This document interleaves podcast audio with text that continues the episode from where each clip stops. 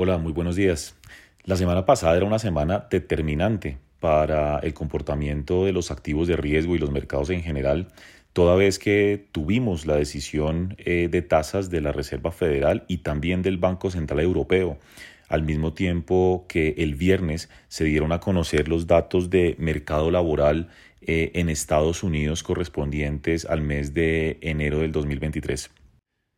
Por supuesto, dentro de todos estos eventos, el más relevante fue la decisión de tasas de la Reserva Federal que vino en línea con lo esperado por el mercado y los inversionistas en general, toda vez que el rango de la tasa de política se incrementó en 25 puntos básicos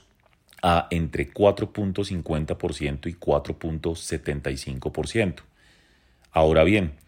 lo más relevante fue que durante la rueda de prensa Jerome Powell eh, mencionó que ahora sí había suficiente evidencia para pensar que el proceso de desinflación en la economía norteamericana había comenzado. Al mismo tiempo,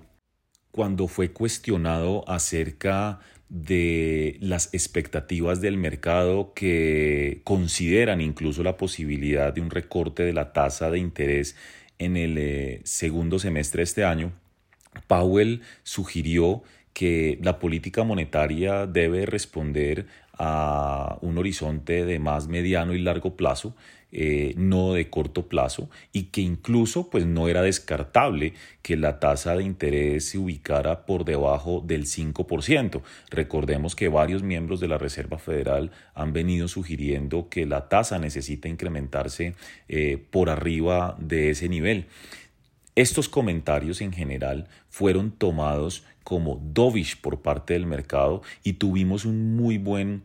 desempeño de los activos de riesgo durante las jornadas de miércoles y jueves tras esta decisión. A esto se suma que el Banco Central Europeo subió también su tasa de interés de política en 50 puntos básicos a 2.50%, en línea también con lo esperado eh, por el mercado. Pero en rueda de prensa, Christine Lagarde, la presidente del Banco Central, mencionó que en la reunión de marzo eh, había espacio para un nuevo incremento de la tasa de interés en 50 puntos básicos y que ahí seguramente la autoridad monetaria evaluará los próximos pasos a seguir, lo que fue tomado también como un mensaje de Ovich en el sentido en que se considera ahora más probable que pueda haber una pausa en eh, el ciclo de política monetaria de Europa. Todo esto entonces generó un ambiente bastante favorable para los activos de riesgo. Sin embargo, el viernes se conoció el dato de empleo eh, en Estados Unidos correspondiente al mes de enero, el cual vino muy por arriba de las expectativas del mercado, que esperaba eh, algo alrededor de 200 mil eh, puestos de trabajo creados en ese mes, pero el dato vino por arriba de 500 mil, lo cual eh, de alguna manera eh, moderó significativamente las expectativas del mercado acerca de lo que puede hacer la Reserva Federal eh, en los próximos meses, toda vez que es bien conocido que los miembros del Banco Central de Estados Unidos han venido tomando como referencia en particular el fuerte desempeño del mercado laboral para justificar eh, el incremento de tasas y la posibilidad de que tengan que seguir siendo aumentadas en los próximos meses. Además, la tasa de desempleo inesperadamente cayó de un 3.5% eh, a 3.4% cuando el mercado estaba esperando un incremento a 3.6%. Con todo, eh, tras haber registrado un buen desempeño relativo los, eh, en la primera parte de la semana y tras la decisión de la Reserva Federal en particular, los mercados cerraron con un tono negativo el viernes, el cual continúa hoy. De hecho, estamos viendo caídas en bolsas eh, en el inicio de la semana, tanto en Europa como en los futuros de los índices norteamericanos, una apreciación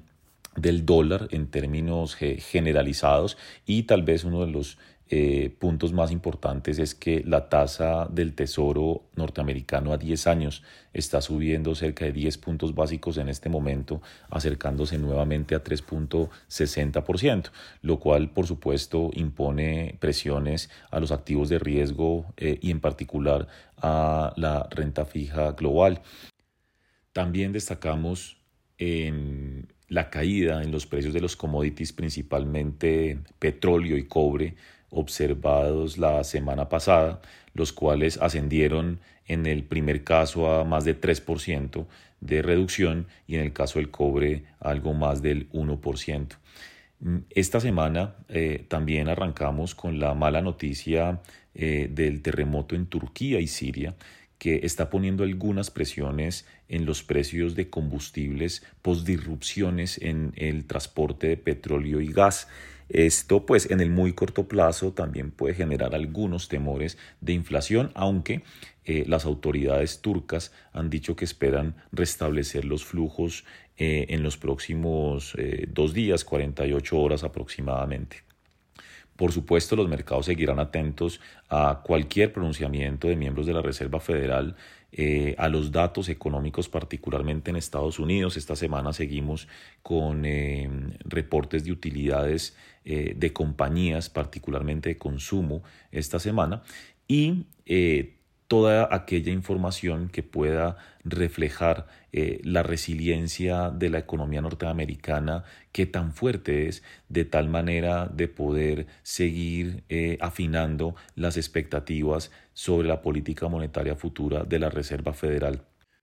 Como siempre hemos eh, mencionado, lo que haga o deje de hacer la Reserva Federal es determinante para los mercados y en ese sentido esperaremos eh, algo de volatilidad hasta que tengamos más claridad tras los datos mixtos conocidos la semana pasada.